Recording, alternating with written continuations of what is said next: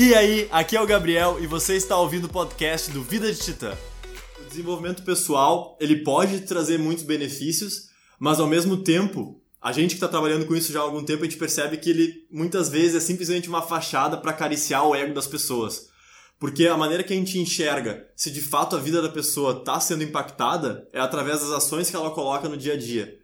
E antes e depois dela entrar no desenvolvimento pessoal, muitas pessoas não, não mudaram nada em relação às suas atitudes, em relação aos seus hábitos. Então os benefícios não estão acontecendo. É simplesmente uma questão dela estar tá buscando esse tipo de conteúdo porque faz ela se sentir bem, porque ela gosta de absorver isso, mas de fato trazer mudanças, trazer benefícios e aplicar no dia a dia a pessoa não está fazendo.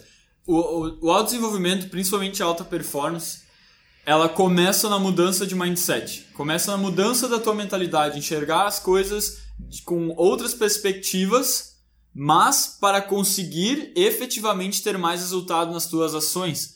E muita gente para na parte da perspectiva, porque tem muito conteúdo por trás disso, né? A gente tem epifanias quando está estudando isso, e daí muitas vezes cria essa falsa sensação de accomplishment, de ah, claro, eu evoluí agora. Eu estou com uma performance maior porque eu entendi isto que antes eu não entendia, ou eu consegui enxergar uma perspectiva que é muito mais benéfica para mim que antes eu não enxergava. E daí tem essa sensação que ah, agora vou performar melhor, mas não efetivamente vai lá e coloca ação.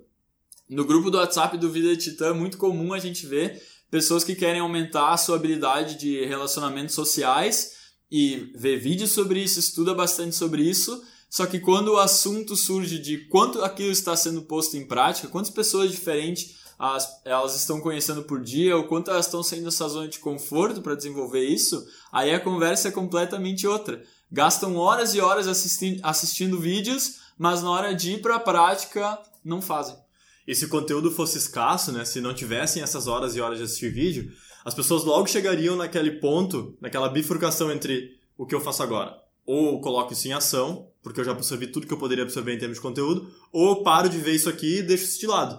O que acontece é exatamente tu ter, hoje em dia, essa abundância gigantesca de conteúdo. Então, esse sentimento que é, que é gerado em nós, de nos sentirmos bem por, pelo fato de estarmos absorvendo conteúdo que nos faz ter essas reflexões diferentes, é infinito, cara. A gente consegue assistir horas e horas de vídeo em cima de horas e horas de vídeo e continuar nos sentindo muito bem, como se aquilo estivesse trazendo o benefício que a gente espera que traga. E não só isso, uma, como toda ação envolve, principalmente quando o assunto é o desenvolvimento, envolve sair bastante da tua zona de conforto, e nós, por instinto, não queremos sair dela, sempre é, tem que ser uma ação consciente, o que, que acaba muitas vezes acontecendo e a gente não percebe?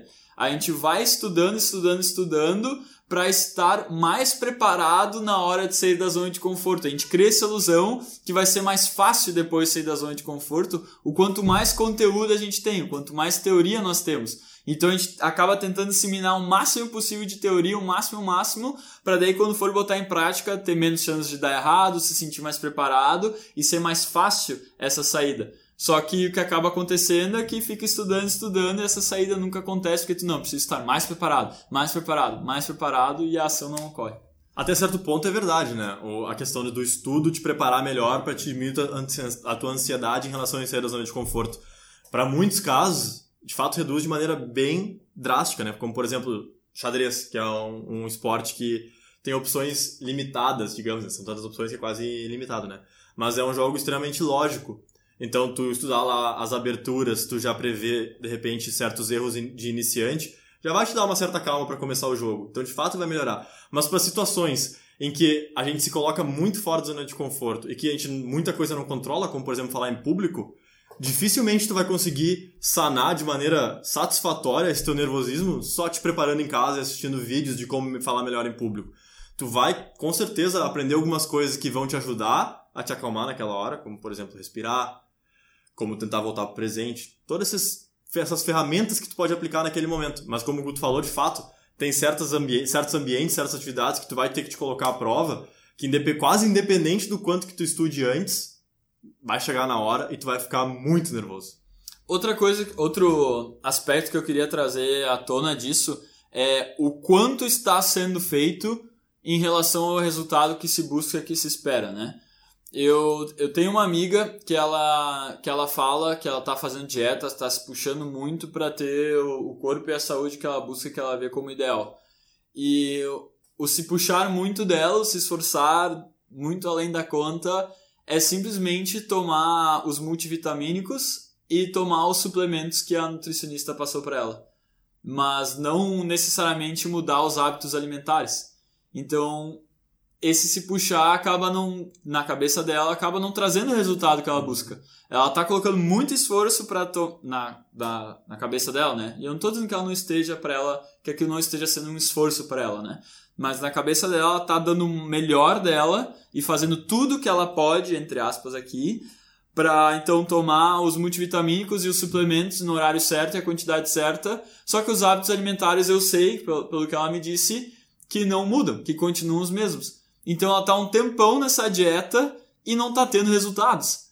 E daí ela diz: Ah, pois é, o problema é o meu corpo, é o meu metabolismo, quando na verdade ela teria que fazer toda uma reestruturação alimentar para chegar no, no objetivo que, que ela tem. Então, na cabeça dela, ela vê que ela tá colocando muito esforço, só que na verdade não é o esforço suficiente para o objetivo que ela busca. Uhum. É, na cabeça dela, na minha perspectiva pelo menos, falta uma elucidação, porque ela já tá com a boa vontade, né? Uhum. Eu vejo o mesmo problema, só de uma perspectiva um pouco diferente em relação, por exemplo, à maioria das pessoas, que elas não buscam a elucidação. Elas não buscam esse sentimento e esse conhecimento do quanto que elas precisam de fato fazer para alcançar os objetivos que elas de, fato querem alcançar, né? Tu não busca colocar no papel lá o objetivo que tu quer ter e ver a quantidade de trabalho que tu vai precisar colocar para chegar lá. Foco no processo. Porque se tu fizesse isso, tu ia perceber o quão desalinhado tá a atuação no dia a dia para chegar onde tu quer no tempo que tu quer.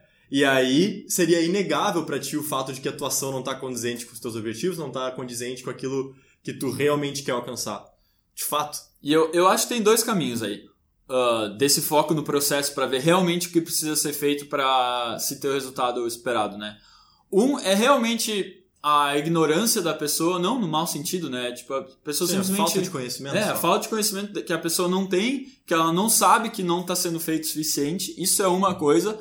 Só que outra coisa completamente diferente, que é o que eu vejo que mais acontece, é a pessoa se enganar nessa própria falta de conhecimento. Ela saber que, uhum. vamos pegar o exemplo da, da guria, né? Ela saber que, na verdade, só tomar aqueles suplementos não está sendo suficiente. Que precisa existir a, a reeducação alimentar. Só que ela não está disposta a fazer a reeducação alimentar.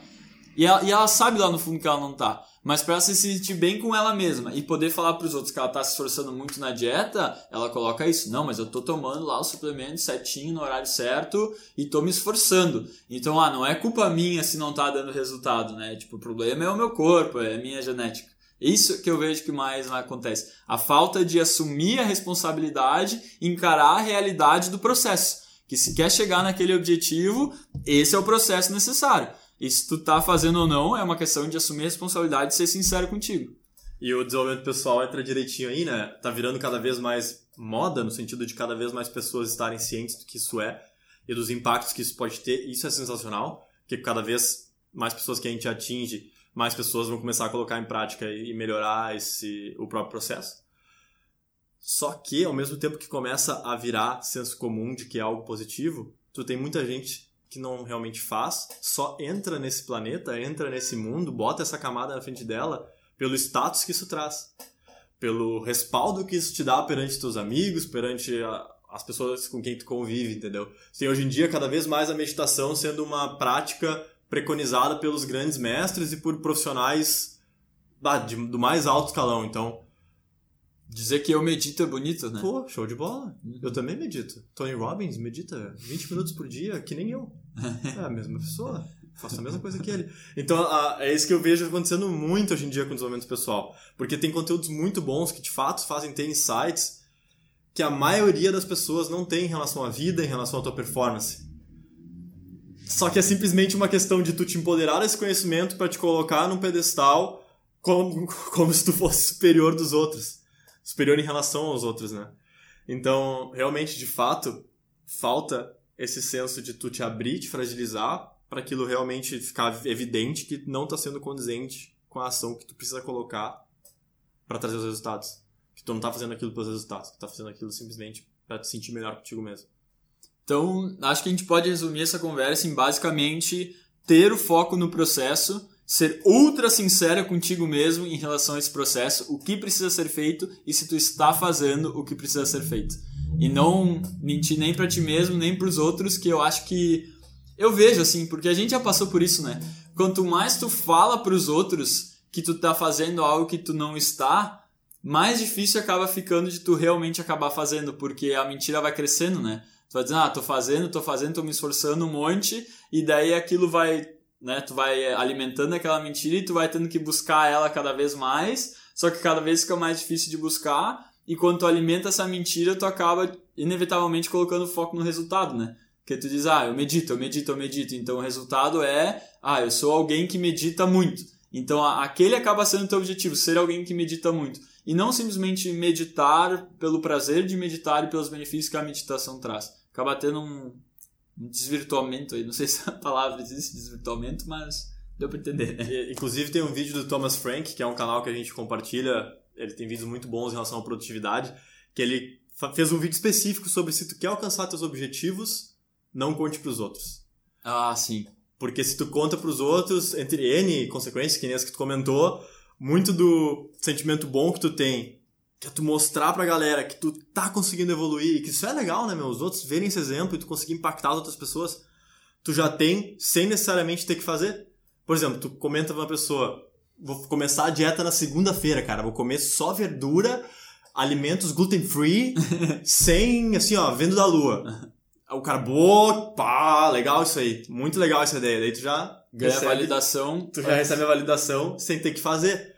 E aí quando chega na hora, que muitas pessoas acabam. E é legal a, a validação no sentido de que as pessoas admiram aquilo que tu faz. Nosso ego tá aí. Só que tu já ganhou isso. Então na hora tu só vai ter a dor de ter é. que de fato passar pelo Não processo. Não vai ter recompensa nenhuma. E daí se tu tá com foco no processo, se tu tá com foco no processo, tu de repente até consegue converter isso aí, né? Porque o importante pra ti é fazer atividade. Mas se tu tá com foco no resultado, o resultado já veio. Então por que que tu vai te submeter à dor? Então, realmente, tu compartilhar para os outros, às vezes é muito mais só para a gente se sentir bem com a gente mesmo do que necessariamente para nos ajudar no processo de engatar nesse hábito, né? De engatar na atividade que vai te ajudar. E, e isso que tu falou é muito real para encerrar aqui, que quando tu tem, digamos, um segredo teu de algo que tu coloca bastante esforço para te desenvolver, tu começa a desenvolver um prazer muito maior de fazer aquela atividade. Então, vamos criar um aqui, tipo, se tu vai à academia às duas da manhã, porque é o horário que sobra para ti, e tu não fala para ninguém que tu vai às duas, às duas da manhã na academia. Quando tu tá lá colocando o esforço, tu te sente muito orgulhoso. Porque tu sabe que tu tá fazendo aquilo para ti. Fica muito claro, porque ninguém tá sabendo. Fica muito mais livre também, né? Exato. Tu, tu, ninguém tá sabendo, então fica muito mais fácil do teu cérebro enxergar que tu, e teu ego enxergar que tu tá fazendo aquilo para ti, apenas. Então todo esforço, cada repetição que tu faz, cada minuto a mais que tu fica lá dentro é para ti. E daí vem o fulfillment, vem o preenchimento, o retorno do processo, que daí a recompensa é daquele treino. É do esforço que tu tá colocando, é da superação e não do resultado. Entende? E daí então fica muito mais fácil focar nesse processo. É, tu tá focado em ti, né? Por exemplo, tá fazendo uma repetição que de repente não tá muito correta, tu não vai estar preocupado se os outros estão olhando, não sei o quê, porque tu não falou isso para ninguém. Aquilo ali é só teu contigo mesmo. Então, tu vai estar buscando fazer da melhor maneira, seja o exemplo da academia, porque de nenhum outro jeito outra pessoa sabe. Então é realmente só para ti. Esse foi o episódio de hoje. Muito obrigado por ter ficado conosco até o fim. E se tu curtiu, não esquece de conferir as nossas outras redes sociais. Valeu, falou e fui.